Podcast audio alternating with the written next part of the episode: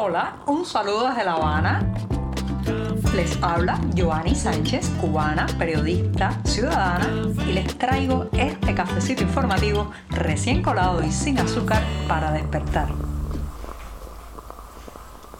Los lunes, los lunes siempre son bien complicados porque hay que reiniciar la semana informativa. Además, se han acumulado muchos temas durante el fin de semana. Para eso se necesita un buen café, darse un sorbito mañanero, si es amargo, mucho mejor para despertarme informativamente en una Habana que este 10 de julio de 2023 ha amanecido muy, muy calurosa, con algunas nubes en el cielo, pero parece que vamos a sufrir bastante las altas temperaturas durante toda la jornada. Así que me voy a dar un sorbito de café amargo para resistir este lunes informativo. Después de este sorbito, pues me voy con el tema de la semana, el segundo aniversario, señoras y señores, de las protestas populares del 11 de julio de 2021. Si me hubieran preguntado el día anterior de aquella fecha si era posible que miles y miles de cubanos salieran a las calles al grito de libertad, patria y vida, que además de eso, bueno, pues reivindicara un cambio democrático, una apertura en la isla, yo lo hubiera negado. Lo hubiera negado porque el terror, el miedo, la parálisis, el adoctrinamiento habían sido tan profundos por décadas que era muy poco probable, la verdad, eh, que la gente venciera esa, ese límite del miedo, como decía una de las manifestantes de aquella jornada, se quitara los ropajes del miedo y saliera a defender sus espacios públicos, mayoritariamente de forma pacífica y eso sí, absolutamente de forma espontánea. Dos años después, ¿cómo responde el oficialismo? Hay evidentemente más miedo en el poder en la gente y han militarizado parte de la ciudad de La Habana y otras zonas.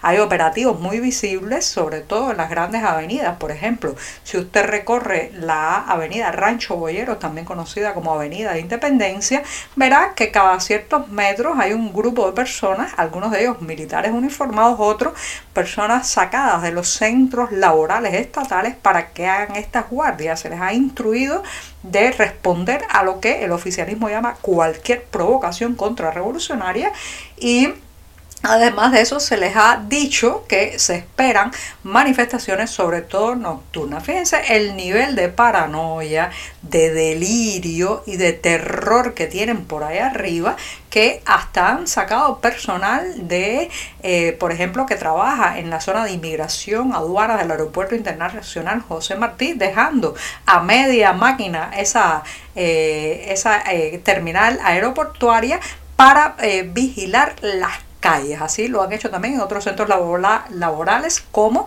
en las tiendas en divisas, las empresas o eh, oficinas vinculadas a los ministerios cubanos para que los propios trabajadores sean los encargados de vigilar a la gente. O sea, pueblo contra pueblo, cubano contra cubano. ¿Por qué tanto miedo dos años después? Porque saben que el oficialismo eh, reconoce, a pesar de todas sus consignas y de decir que las manifestaciones de aquel momento fueron orquestadas de fuera y todas esas mentiras, el oficialismo reconoce que la, el malestar, el enojo, el enfado popular está en un punto muy alto y que la situación dos años después es peor aún para la gente.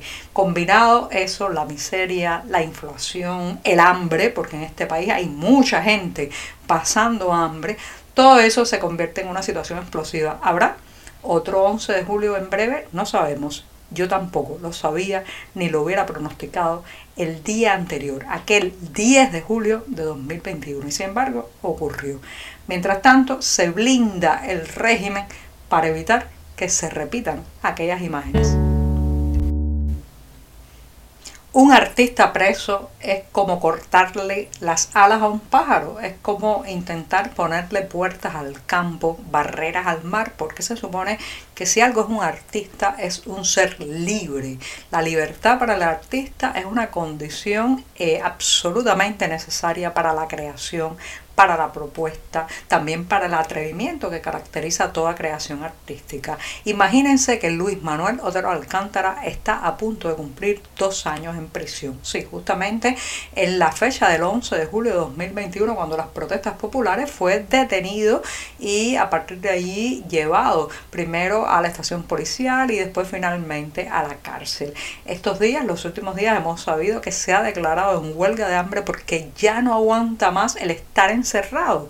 Eh, considera que se ha cometido una inmensa injusticia con él, cosa que es absolutamente cierta. Estamos hablando de un hombre que es un pacifista, un hombre que lo que ha hecho es a través de la imagen, la propuesta artística, la performance, pues intentar eh, reflejar la realidad cubana desde su lenguaje, desde su lenguaje creador, y eso le ha costado ir a la cárcel. Ya ha dicho basta, ha empezado una huelga de hambre, no es la primera que hace, pero es una muestra también de los límites a los que se lleva al ser humano. A un ser humano como un artista tan necesario en toda sociedad. Un artista que cuestione, un artista que señale, un artista que sacuda un país. Bueno, pues en ese caso, lamentablemente, lo que le ha tocado es terminar tras los barrotes. Esperemos, hay que estar muy atentos a las próximas informaciones sobre su estado de salud, pero parece ser que la determinación, el hartazgo, la molestia han llegado a un punto en que Luis Manuel Otero Alcántara ha decidido usar su cuerpo como una obra artística del desespero también, una obra artística que reclame que lo liberen cuanto antes. Uno de los sucesos que ha dejado más profundas heridas en los últimos años en la sociedad cubana ha sido sin dudas el incendio desatado en los supertanqueros de la ciudad de Matanzas. El próximo mes de agosto se cumple ya un año de este lamentable incidente que le costó la vida a 17 personas, la mayoría de ellos bomberos.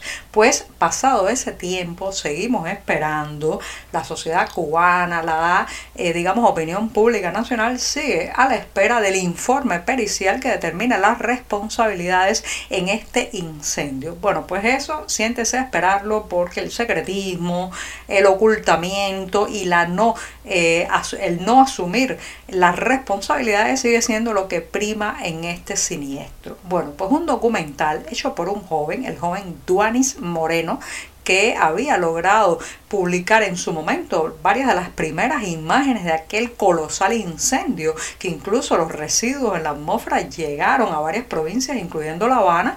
Bueno, pues este joven Duaris Moreno logró eh, filmar desde el lugar y eh, fue de las personas que alertó de la gravedad de lo que estaba sucediendo en el momento en que los medios oficiales y las autoridades le restaban importancia al asunto.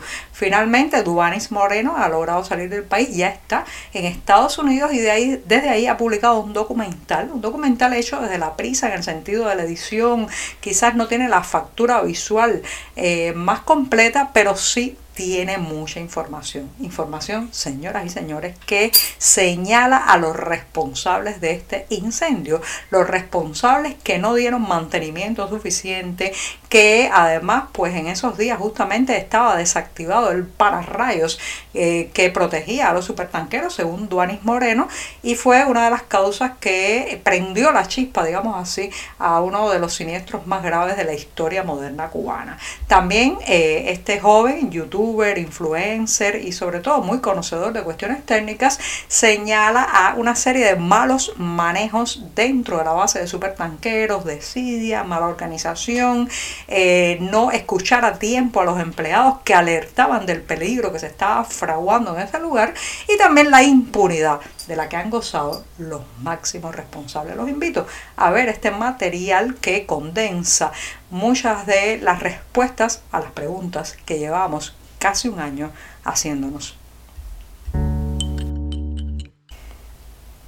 Y al lunes lo voy a despedir con una recomendación para el viernes, ¿sí? Como escuchan, el próximo viernes 14 de julio en la ciudad de Miami, específicamente en el Museo Americano de la Diáspora Cubana, estará teniendo lugar la tertulia ya tradicional La otra esquina de las palabras.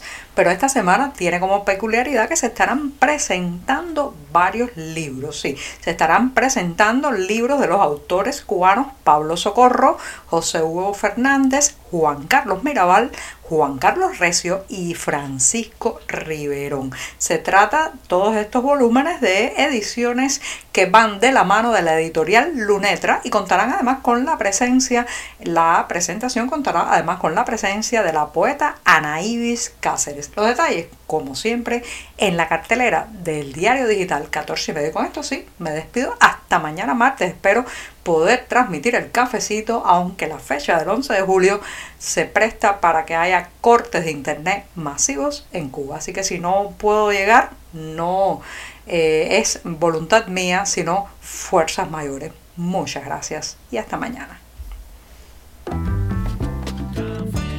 Por hoy es todo. Te espero mañana a la misma hora. Síguenos en 14medio.com. También estamos en Facebook, Twitter, Instagram y en tu WhatsApp. No olvides, claro está, compartir nuestro cafecito informativo con tus amigos.